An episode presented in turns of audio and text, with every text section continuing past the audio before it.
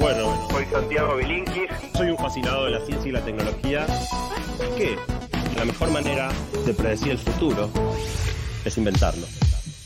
Hola Santi, de golpe metemos una frecuencia inédita, ¿no? Estuviste el martes pasado y ahora volvemos, pero con la columna que respondía a la encuesta que tiraste la semana pasada. Buenas tardes.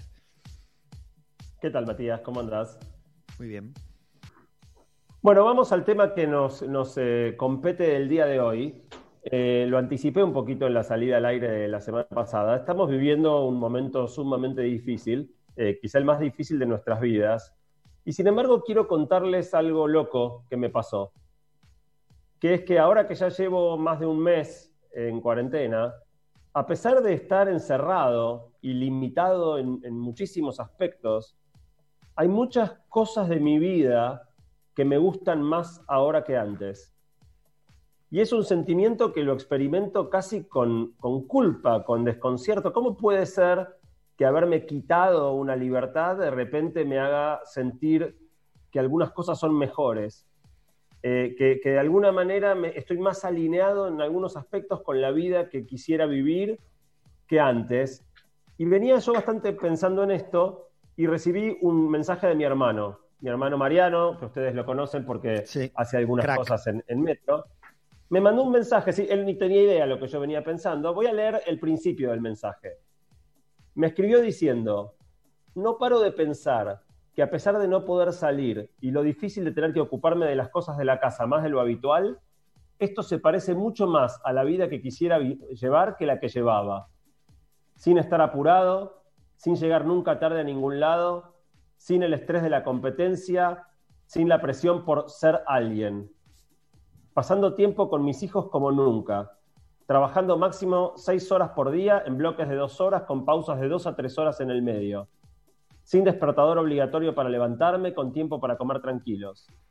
La verdad, más que nunca, me doy cuenta lo esclavos que vivimos de tener que sí o sí ganar dinero, ahorrar y producir por exigencia de la sociedad y un, igual, y un ideal de consumo, y no por mero placer o búsqueda de crecimiento genuino. Cuando yo leí este mensaje, que sigue, digamos, pero no lo voy a leer todo, me, causó un impacto muy grande porque estaba muy alineado con lo que yo sentía y de alguna manera llegué a la conclusión de que, de que tenía que indagar en ese tema en esta columna. Y de alguna manera lo que empecé a pensar es que estábamos jugando el partido y de repente alguien se llevó la pelota. No sé si se acuerdan cuando jugábamos los picados de barrio y tenías uno que era el dueño de la pelota. Si se iba el dueño de la pelota, se acababa el partido. Y bueno, acá nos sacaron la pelota en el medio del partido y por un rato nos quedamos paralizados. ¿Qué corno se hace si no tenemos más la pelota? Y después de a poco nos empezamos a mover y a hacernos preguntas al estilo de los que mencionaba mi hermano. ¿Hacía falta correr tanto? ¿Se puede jugar sin pelota? ¿A qué jugamos si no tenemos pelota? ¿Y qué pasa si en vez de competir colaboramos?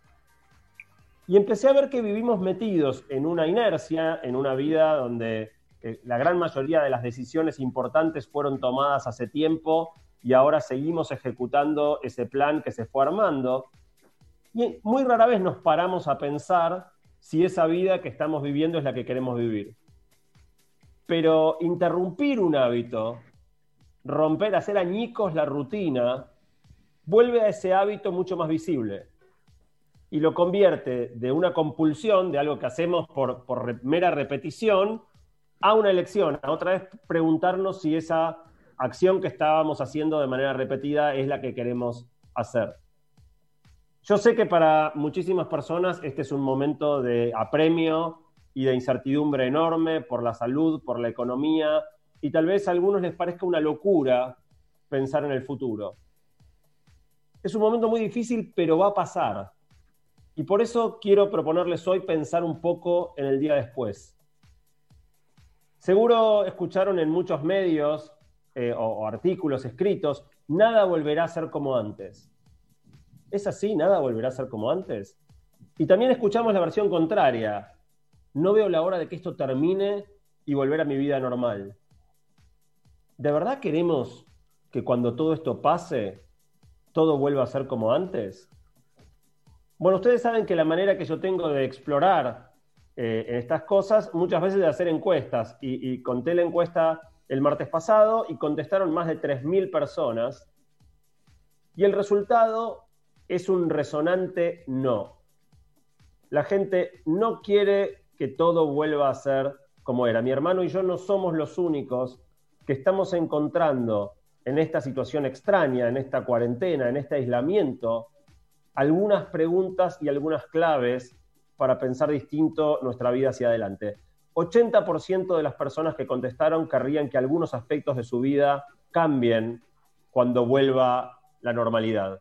Y entonces, de alguna manera, lo que quiero explorar con ustedes hoy es qué podemos aprender y cambiar en nuestra vida cuando termine esta experiencia límite. Para empezar, quiero contarles más datos de la encuesta. Una de las preguntas que hice es, ¿en qué cambió tu vida? ¿Qué cambió de estar encerrado? Y quiero compartir con ustedes cuáles son los principales cambios. Lo más marcado, lo que casi 90% de las personas observa, es una dramática mejora ecológica en el mundo. El aire está más puro, los atardeceres son mucho más bellos, sin esta nube de humo gris que rodea las principales ciudades. Eh, realmente el mundo parece estar festejando nuestra cuarentena. La segunda cosa, un poco obvia, 80% eh, de las personas mencionó que está llevando una vida mucho más digital, con lados buenos, como el uso de las videoconferencias para estar en contacto a la distancia, y lados malos, uso excesivo de redes, exceso de noticias falsas, cosas sobre las que vamos a volver en un ratito. Para la tercera cosa, para aquellos que tienen chicos, casi 80% está pasando más tiempo con sus hijos.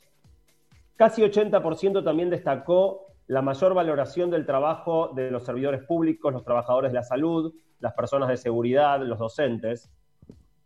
70% destacó estar llevando un estilo de vida de mucho menor consumo. Yo lo veo en una cosa llamativa, digamos, menor, pero eh, cómo cayó la cantidad de basura que se produce en mi casa es drástico, mucha menos basura que antes.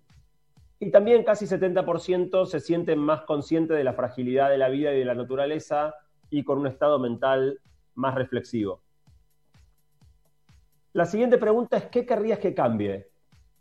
Y acá las opiniones fueron más, más dispersas, no hay, no hay nada que reúna 80%, 90% como era antes, pero lo más destacado, lo que más personas querrían que cambie, es tener un ritmo de vida más pausado. Un poco en la línea de la reflexión que venía haciendo yo y que, que me transmitió el mensaje que me mandó mi hermano. 56% eh, querrían que se mantenga esta mayor valoración social de los servidores públicos. 51% también mantener más foco en lo que son las cosas realmente importantes. 50% que se mantenga esta actitud de menor consumismo y 40% que se mantenga la tendencia al trabajo menos presencial, a esto de hacer más tareas remotas. Habiendo contado la encuesta, ahora tengo una mala noticia para darles. Hubo ya muchas crisis anteriores donde se vivieron procesos parecidos. Un ejemplo es la caída de la contaminación.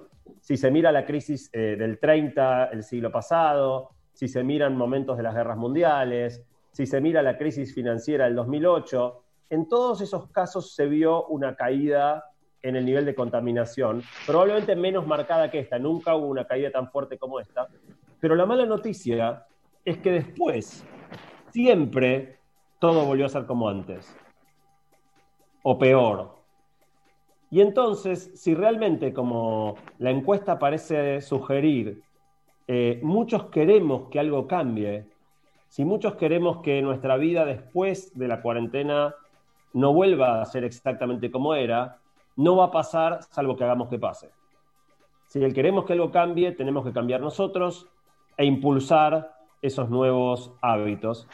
Y entonces lo que quiero hacer hoy es hablar de cuatro áreas para pensar cómo podemos hacer para que la vida no vuelva a ser la que era. Y voy a ir cubriendo cada una de estas cuatro. La primera, que fue lo más destacado que surgió de la encuesta, lo decía antes, es la felicidad del planeta de tenernos enjaulados. El planeta necesitaba desesperadamente que le sacáramos el pie del acelerador y lo está festejando de muchas maneras posibles. Una de las más simpáticas tiene que ver con la aparición de animales en las ciudades. No sé si alguno vio el, video que circuló en las redes de jabalíes caminando por las calles de Barcelona, más cerca uno de carpinchos paseándose por las calles de Necochea, uno hace 10 días mostrando eh, cardúmenes de peces nadando eh, en el riachuelo, donde hace décadas que no había seres vivos. También aparecieron videos de animales en los canales de Venecia. Y el silencio. No sé si ustedes están disfrutando. Yo vivo en un lugar relativamente ruidoso, céntrico de la ciudad. No saben lo que estoy disfrutando abrir la ventana y, que haya silencio, que haya, que haya paz. Una cosa nueva que, quiero hacer en las columnas es eh, incorporar algunas opiniones previas de los oyentes. Entonces pregunté hace unos días en las redes qué cosas querría la gente que cambiaran. Y voy a contar algunas de las respuestas salpicadas en diferentes momentos. Pero una de las que más me, me impactó, porque me cambió la perspectiva, es una persona que se llama arroba Cumanes, con K y Z final, arroba Cumanes en Twitter, que puso esto mismo que yo venía pensando de una manera impactante. Puso la tristeza que me da ver a los animales invadiendo ciudades. Están saliendo de la cuarentena que nosotros mismos les impusimos durante años. Y en realidad me dio vuelta la taba, ¿no? O sea, este gesto, esta cosa simpática, divertida de ver al jabalí, si el jabalí no estuvo ahí todos estos años, es porque viven en cuarentena. La vida de los animales en este planeta es de manera permanente estar limitados a los espacios donde los humanos los acorralamos. Y tan pronto salgamos de nuevo a las calles, los animales volverán a su cuarentena. Una de, las cosas lindas de, de, este fenómeno, de nuevo, con todo lo dramático, ¿no? pero uno de los aspectos positivos, es que nunca tuvimos una oportunidad tan clara de ver las consecuencias directas de nuestras decisiones y hábitos cotidianos. Habiendo parado la pelota, ves los atardeceres más limpios, cambia el olor del aire, vuelven los peces a los ríos. De alguna manera vuelve obvio que cómo nos movemos, cómo trabajamos, cómo nos alimentamos, cuánto consumimos, influye profundamente y muy rápido, porque esto pasó en un mes, muy rápido en todos los problemas ambientales que tiene el mundo. Y es para pensar, ¿no? Pero en Wuhan, que es el lugar donde comenzó la pandemia, ya están volviendo a la vida normal. Está, se levantó la cuarentena, el número de casos está estabilizado y ya estamos viendo de nuevo cómo la contaminación empieza a crecer.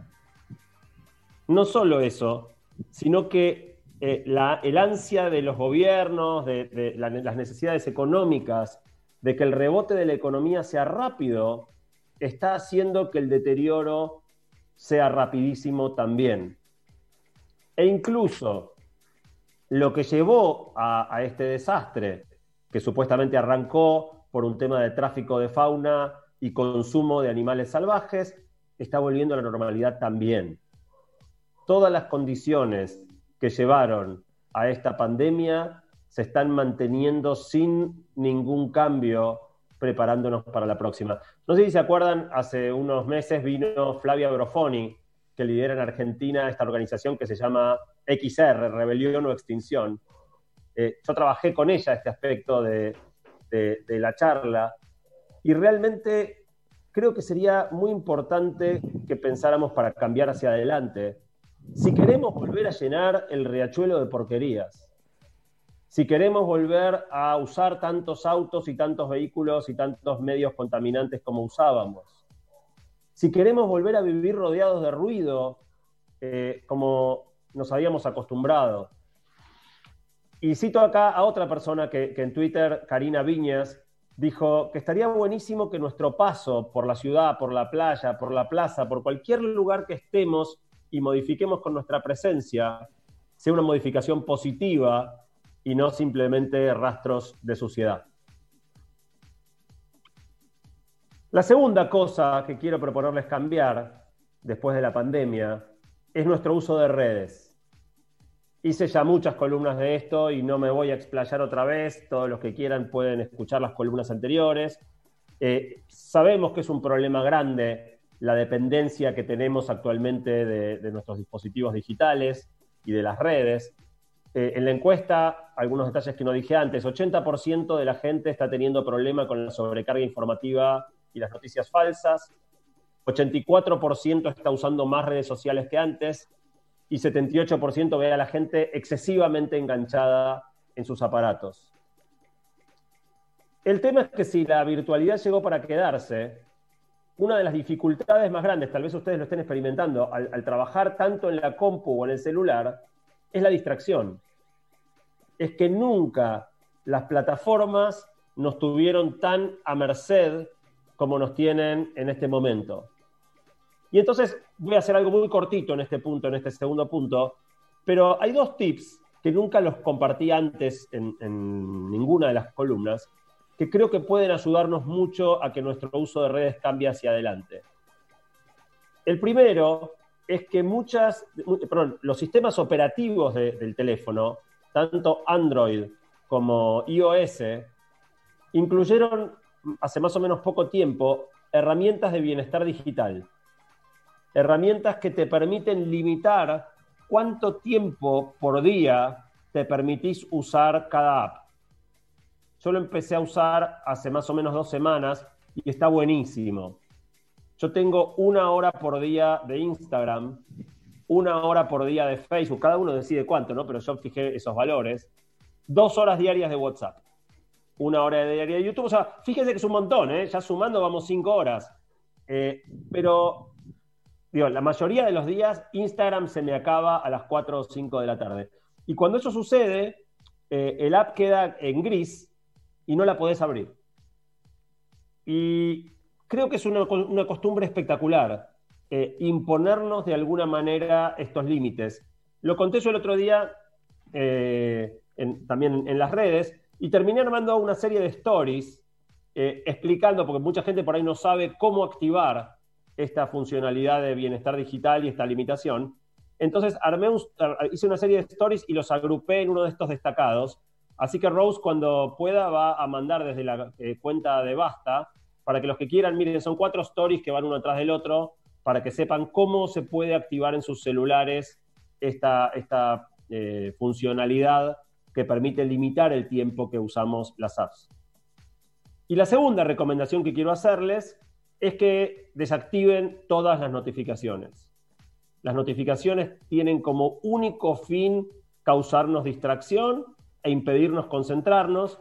Y si vamos a trabajar más de manera remota, poder concentrarnos cuando estamos en el celular o en la compu se vuelve fundamental. De esto no hice un, instructivo de cómo hacerlo, pero lo voy a hacer cuando termine esta columna.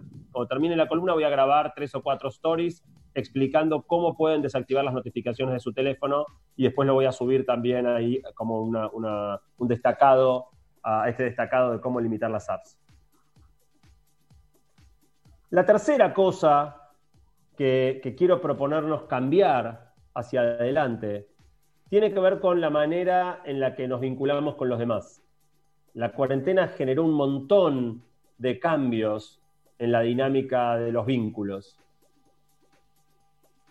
Para mí una cosa muy fuerte que me di cuenta al, empezar a estar aislado es que el distanciamiento social, el aislamiento, no empezó con la cuarentena. Porque aun cuando estamos sueltos, sin restricciones, la mayor parte del tiempo vivimos cada uno en la suya. Vamos en el tren, todos apretados, sin mirarnos, enfocado, cada uno en su pantalla, con auriculares. Eso es mucho más distante que estar cada uno en su casa. El año pasado hablamos de la epidemia de soledad y decíamos que no hay peor soledad que sentirse solo rodeado de gente. Y la cuarentena forzó varios cambios. Un primer cambio es que nos hizo eliminar las distancias podemos compartir momentos a través de videoconferencias un poco más, este, más, este, distante en un sentido, Pero es lo mismo con un amigo en Jujuy, en Moscú o que viva a dos cuadras. Hace poco festejé el cumpleaños de, dos amigos y éramos 10 familias, cada uno en su casa, y algunos estaban en Buenos Aires y otros estaban en, otras ciudades, y todos festejamos el, cumpleaños, el cumpleaños juntos. Y descubrí que destinando un poco de tiempo podía recuperar relaciones que la distancia había debilitado y también que se generaba un clima de intimidad muy particular donde muchas veces terminábamos teniendo conversaciones más profundas eh, con gente que estaba lejos de lo que hubiéramos tenido cara a cara. El otro cambio en los vínculos que forzó la cuarentena es que estamos teniendo que encontrar más tiempo para hablar con los adultos mayores. Todos estamos un poquito haciendo la sección de abuelos de Basta, haciéndoles el aguante a aquellos eh, adultos mayores que por estar en, grupo de riesgo no pueden ser visitados y que están aislados por la cuarentena. Y esto está buenísimo y sería genial que, siga la sección de abuelos de Basta, pero también siga esta pequeña sección de abuelos que muchos de nosotros incorporamos ahora en nuestra vida. Recordando la columna del año pasado sobre las historias de, de los mayores, es un momento genial para que te tomes tiempo de hablar con tus abuelos, con, los mayores de tu familia, hablar de la historia. Eh, eh, si lo haces con Zoom, en Zoom se puede grabar, de manera que todas esas conversaciones, si los abuelos están de acuerdo, podrían quedar grabadas eh, e inmortalizadas.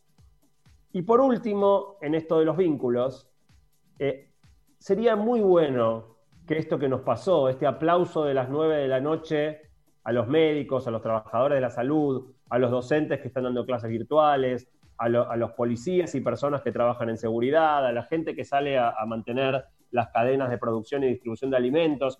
Ese aplauso a los que están teniendo que trabajar afuera para que nosotros estemos seguros se mantenga.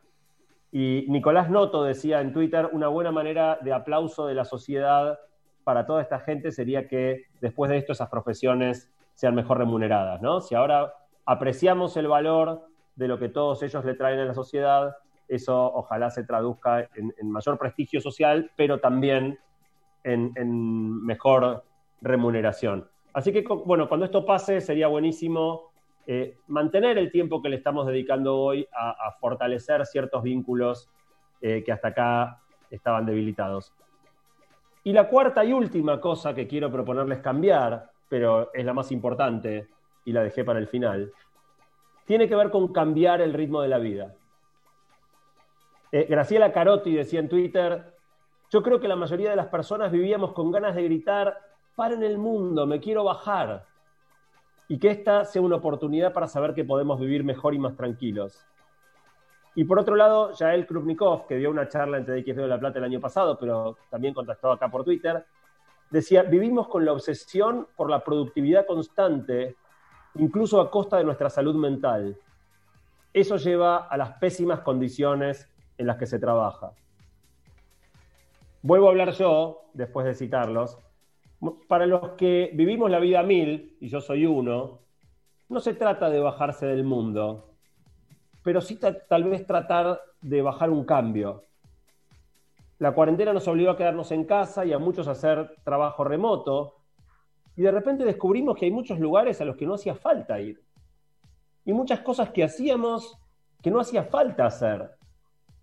Recuperamos, por ejemplo, todo el tiempo de viaje, que para muchas personas son un par de horas al día y de las más desagradables, y podemos empezar a usar ese tiempo en otras cosas. Matías Mendoza decía en Twitter que el trabajo remoto en las empresas sea un estándar, no un beneficio. Y acá por la cuarentena pasamos de no hacer casi nada remoto a hacer casi todo remoto. ¿Cómo combinamos eso hacia adelante? Porque obviamente todo remoto no se puede, no está bueno, hay algo del cara a cara, de la interacción humana que, es necesaria y espectacular. Pero ¿qué cosas podríamos seguir haciendo desde casa? ¿Y qué cosas que dejamos de hacer por ahí ya no tendríamos que retomar? Porque como vimos, los beneficios para nosotros, para la sociedad y para el mundo de que salgamos menos son enormes. Pablo Fried en Twitter proponía otra idea que me pareció interesante. ¿Por qué no modificamos los horarios de las diferentes actividades para que no haya tanta hora pico, para no estar entrando y saliendo todos de la ciudad al mismo tiempo. Y yendo un paso más allá, si el trabajo se vuelve, el trabajo remoto se vuelve estándar, ¿valdrá la pena seguir viviendo en las grandes ciudades? Porque estar todos tan amuchados también tiene mucho que ver con los riesgos de la pandemia. En Facebook, Mariana Living se preguntaba por la siesta. ¿En qué momento las grandes ciudades abolieron la siesta? Porque en muchos lugares del interior es sagrado ese momento después de comer. Por ahí para dormir o no, para bajar un cambio, para hacer algo que te gusta, para dejar que el, que el cuerpo procese. No trabajan menos. Fíjense que en el interior, los lugares donde se duerme la siesta, en general los negocios cierran más tarde. No es trabajar menos, pero acompañar mejor los ritmos del cuerpo. Parar un rato para retomar con más fuerza y para evitar quedar quemados por el laburo. Por último, eh, en cuanto a un cambio en el ritmo de vida, 70% de los que contestaron la encuesta plantearon haber tenido una vida menos consumista. Obviamente, hoy en la Argentina hay muchas personas con necesidades básicas insatisfechas y eso es terrible. Pero lo que vemos es que apenas esas carencias clave se cubren, instantáneamente confundimos deseos con necesidades. Ahora que ya no tenemos necesidades básicas insatisfechas, seguimos sintiendo que necesitamos cosas que en realidad solamente deseamos. Y esa confusión es gran parte de lo que nos empuja a decisiones que nos hacen correr sin parar, a vivir esa vida que tal vez no nos gusta, para comprar cosas que no necesitamos y terminan dándonos básicamente angustia y no lo que estábamos buscando. Por eso, en definitiva, me encantaría dejar esta, esta, propuesta a los que nos escuchan. Cada uno encontrará cuáles de estas cuatro le, le resultan, no tiene por qué ser todas, o tal vez otras que a mí no se me ocurrió mencionar pero sí que, traten de aprovechar este parate, este parate obligado, este que nos sacaron la pelota, para pensar de verdad cómo les gustaría que su vida sea distinta cuando la cuarentena termine. Y quiero cerrar con el final del mensaje de mi hermano. Hay toda una parte en el medio que no voy a leer, pero el mensaje terminaba diciendo, la verdad, una revelación la cuarentena. Ojalá que para todos ustedes también esté siendo revelador en algún sentido. Le bajaron la térmica al mundo y de repente me di cuenta que no estaba oscuro, sino que simplemente había que dejar que los ojos se acostumbren. Santi Bilinkis en este eh, nuevo escenario global que incluye, entre otras cosas, el silencio eh, sepulcral con el que acompañamos la posibilidad de estar cerca. Eh, también nos facilita las interrupciones, las observaciones, los comentarios, que acá los teníamos los tres, porque yo veo la cara de los tres y los tres estábamos con, con algo para decir en cada uno de los, de los momentos o aportar una experiencia vivencial y, y personal, pero elegimos callarnos, Santi, acompañándote.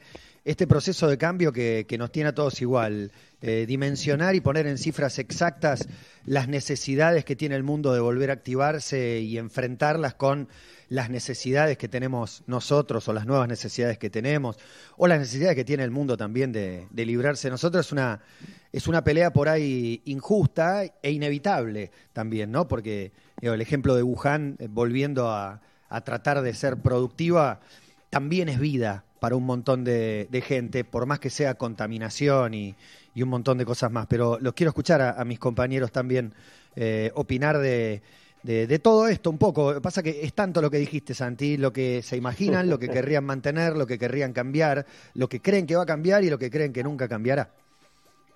Eh, sí, me, gustaría, me, gustaría, preguntarles a ustedes, ¿qué les gustaría a ustedes que cambie? Es un poco lo que respondía el otro día en la encuesta. Eh, el martes pasado cuando, cuando hablamos de, de una manera más improvisada. Eh, y por supuesto que hay muchas cosas en las que coincido. De hecho, hemos hablado de, esto que vos dijiste al aire durante todos estos días que estuvimos haciendo el programa desde casa, buscándole los, vericuetos positivos también para ponerle un poco de onda al encierro impuesto para cuidarnos y, demás. Eh, pero, pero sí, me, encantaría. Encontraba en la, pregunta esta que hiciste, eh, si crees que todo vuelva a ser como era antes. Yo pensaba, eso fue lo que nos metió en este estado, de hecho. Si todo volviera a ser como era antes, y los descuidos, por ejemplo, en la manipulación de animales y el consumo indiscriminado, no importa en qué parte del mundo sea, eh, pero, pero sí tratar de ser mejores, volver mejores de la cuarentena, ¿no? De tratar de tomar conciencia de qué es lo que nos llevó hasta este estado para no repetirlo, básicamente. Y sí también esto de buscar la productividad dentro de un marco un poco más humanitario, ¿no? Que nos termine explotando la cabeza por, un trabajo. ¿Cuántos casos de, no sé, de, desborde emocional, de brote psicótico, de ACB conocemos con nombre y apellido de gente cercana que se la quemó laburando? Y esto nos obliga a cambiar un poco eh, el ritmo.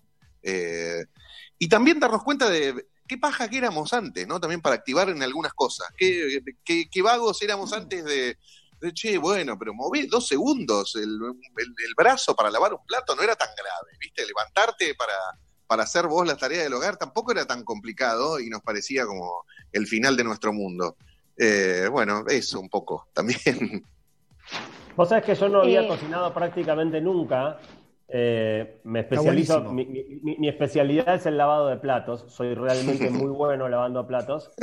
Eh, pero, pero ahora tuve que cocinar, están las tareas repartidas, eh, divididas en, brigadas en casa y por primera vez tengo que cocinar. Y estoy descubriendo un montón de cosas que, descubro que me gustan y nunca me imaginé, que creía que no me gustaban. Eh, y por ahí en una de esas también ese tipo de, prácticas cotidianas salen distintas. Perdón, Mali, estabas por decir algo. No, no, no, quería... Eh, yo también estoy cocinando mucho más que antes. Yo comía poco a veces en mi casa porque en, en la semana almorzaba siempre en la radio y porque mucho de ir a comer afuera, con amigos, qué sé yo. Eh, yo coincido en algunas cosas, yo creo que el, ritmo en el que vivimos me parece que, muchas veces es, tremendo, que las horas pico es algo que, está mal, que, todos vayan a laburar a la misma hora y que se, se viva tan mal en algunas cosas. Yo, sin embargo, eh, necesito el cara a cara, yo necesito el contacto, yo necesito el abrazo, eh, yo estoy mucho más eh, como, como esperando que esas cosas sí vuelvan a la normalidad. Sí creo que hay que tener mucho más cuidado, sí creo que tenemos que ser mucho más conscientes en, bueno, para, se, se contamina tanto, es necesario que una ciudad esté laburando, hace falta que contamine tanto o se puede medir. Sí creo que todos podemos aprender a vivir con menos y, y esas cosas. A mí en, mi parte más, soy la más pesimista, me parece, de todos, eh, tal vez por cómo la estoy pasando, pero digo, a mí me da miedo el cómo va a seguir, porque yo creo que para recuperar la economía va a ser a matar o morir, ¿entendés? Yo creo que no es que, uy, ahora todos somos zen y, disfrutamos de nuestras vidas eh, tranquilos. Me parece que ahora hay un montón de gente que va a tener más hambre, que va, no va a cobrar guita, que entonces a mí me preocupa. Entonces yo, teniendo en cuenta eso, es donde quiero un poco que todo vuelva a la normalidad, sí tratando de darse cuenta qué nos pasa. El otro día una amiga me decía, yo estaba reangustiada, pueden creerlo, y me dice, eh, ponele que ahora se termina la cuarentena, ¿no? Me dice, ponele que ya está. Te dice, no, pueden salir todos a la calle. Esos problemas que vos estás teniendo, ¿los seguís teniendo o se te terminan? Y fue como una cachetada que me dio, porque obviamente hay muchos que tienen que ver con conmigo más allá de estar encerrada o no. Que eso después se, se incrementan en un montón de cosas. Pero yo creo que obviamente el encierro nos, nos pone con unos a, a, ver qué nos pasa. No sé si se entendió algo de lo que Sí, se entendió. No, perfecto, clarísimo.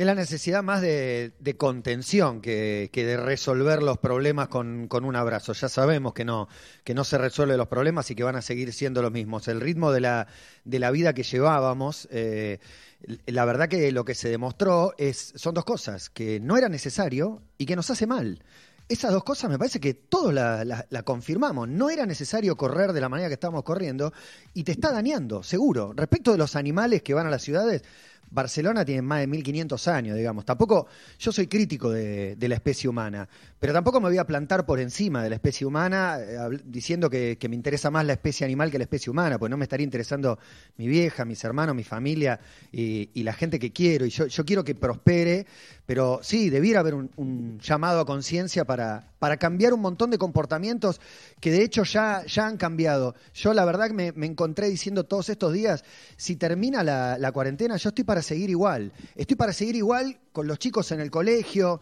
con un poquito de ayuda en mi casa por ahí, porque, bueno, me comprometí en más tareas de las que, de las que creí que, que, iba a poder eh, llevar adelante.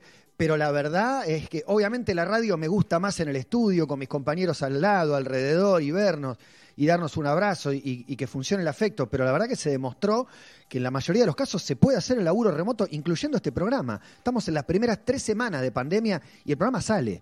Eh, ¿Se puede mejorar? Seguro. Imagínate, estamos un año haciéndolo. Ya los dispositivos eh, para hacerlo y hacerlo más natural y más interactivo eh, van, van a, florecer por todos lados. así que hay un poco y un poco, Santi, de, las cosas que deseamos cambiar. Espero que no nos olvidemos que el, que el fin de la pandemia, que va a ser gradual, que no va a terminar de un día para el otro, no nos haga olvidar este montón de cosas que ahora estamos valorando. Yo creo que para muchísima gente eh, no, no nos vamos a olvidar, que, nos va a quedar, que hay un montón de hábitos y de costumbres y, de llamadas que, que, nos hizo el cuerpo, porque el cuerpo te habla y te pide y te demuestra que estás más tranquilo, que estás más conectado, que estás más aferrado a tus afectos, que estás dándole bola a lo importante y despreciando muchas veces montones de cosas que creías que eran importantes y, no lo son. Pero en líneas generales, Santi, coincidimos. Me parece que hay un, deseo de cambio, pero que ese cambio no tenga, no tenga muertos en el camino, porque la necesidad nos hace querer volver a lo de antes, Diego. Una cosa, eh, en una cosa difiero diametralmente con lo que dijo Santi y estoy produciendo muchísima más basura que antes. Yo también, el triple, pero el triple. Saco dos bolsas por día, ¿Cómo haces, eh, Santi, para no tirar basura? No, pero porque estamos mucho más en nuestras casas también, me parece. O sea, yo también, yo eh, tengo mucho más basura porque estoy antes no estaba. Entonces no estaba casi todo el día y no tiraba tanta basura. y aparte cocino todos los días, así que tengo una cantidad de basura de comida impresionante. Sí, acá la única basura es alimento, o sea, porque yo también la poca ropa que se usa, ¿no? O sea, yo estoy, tengo tres shortcitos que voy rotando desde. Podemos vivir con seis remeras, tres shortcitos y un pantalón largo. sí, totalmente. O sea, eh, mismo la cantidad de ropa que se lava, todo es como que se bajó. Eh, yo pensaba, Matías, recién cuando hablabas, yo me estoy volviendo cada vez más ecologista. Eh, me doy cuenta que me está pasando.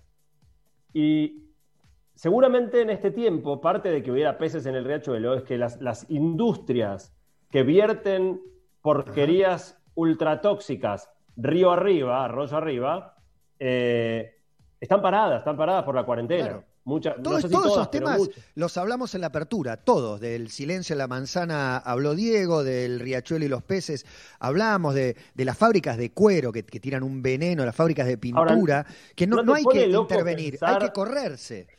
¿No te, ¿No te pone loco pensar el momento en el que van a abrir, abrir, el grifo de nuevo y empiecen a matar a todos los peces que se metieron? O sea, es casi como una trampa, ¿no? Dejarlos entrar porque sabemos que sean Es que más increíble que eso, Santi, es que estamos, estamos pidiendo, o sea, vos ponés en, cualquier lugar y está la gente diciendo, quiero volver a mi laburo, y su laburo por ahí es en esa fábrica que contamina.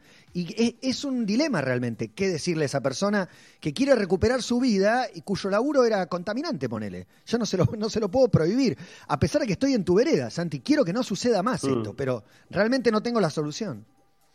Yo creo que obviamente en un momento donde el desempleo ya es alto y seguramente vaya a ser mayor, va a ser difícil, ¿no? Por eso hay que tener mucho cuidado con, cómo se hace el arranque, que queremos que sea lo más rápido posible. Si es muy rápido, podemos ser a la vez muy, muy dañinos. Entonces, claramente, un, un, momento de mucho apremio económico va a ser difícil, pero si no tenemos un norte más o menos claro, de, nuevo, creo que no es, no quizá el momento para ponerse radicales eh, de la ecología, pero si no tenemos un norte claro de para dónde redirigir la cosa cuando arranque, me parece que vamos a volver con todo y, hasta peores. Eh, de nuevo, no diría que, le sumemos al desempleo no abriendo esas fábricas, pero sí que me digo, ¿cuántos años hace que se habla de la limpieza del riachuelo y todo eso ha seguido sin, sin el menor cambio. O sea, si no nos proponemos que cambie, no va a cambiar nunca.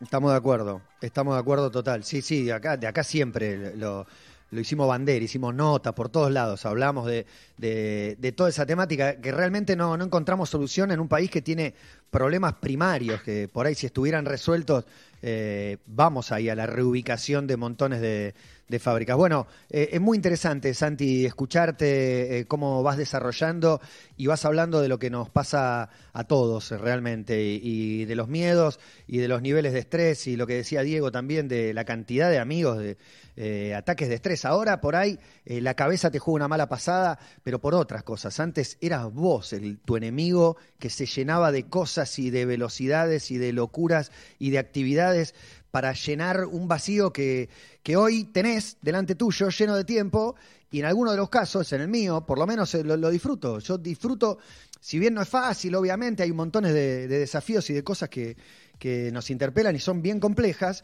Eh, yo no, podría decir que no la estoy pasando bien, que no estoy conectado a mis afectos. Tengo mis días.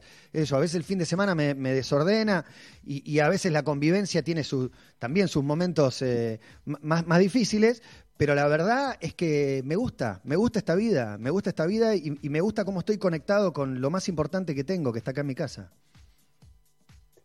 Bueno, hay un tema que intencionalmente dejé afuera de esta columna, que es uno de los cambios enormes que ocurrió en este tiempito, y es que los chicos estén, eh, no todos, pero muchos chicos estén tomando clases virtuales, que de repente la tecnología se haya metido en el centro del proceso educativo. No lo metí hoy no porque fuera poco importante, sino porque me pareció que valía la pena dejar correr un poquito más de tiempo para poder ver qué resultado está teniendo esto. Si logro juntar algo de información real, interesante, evaluación de, qué impacto tuvo, me encantaría eh, el mes que viene eh, destinar algo de tiempo a charlar del impacto eh, en la educación de haber pasado a hacer todo digital. Dale, porque si no, Tommy se va a infartar, que ya eh, estamos pasadísimos de tiempo, pero eso pasa, Santi, cada vez que venís, porque siempre es muy interesante escucharte.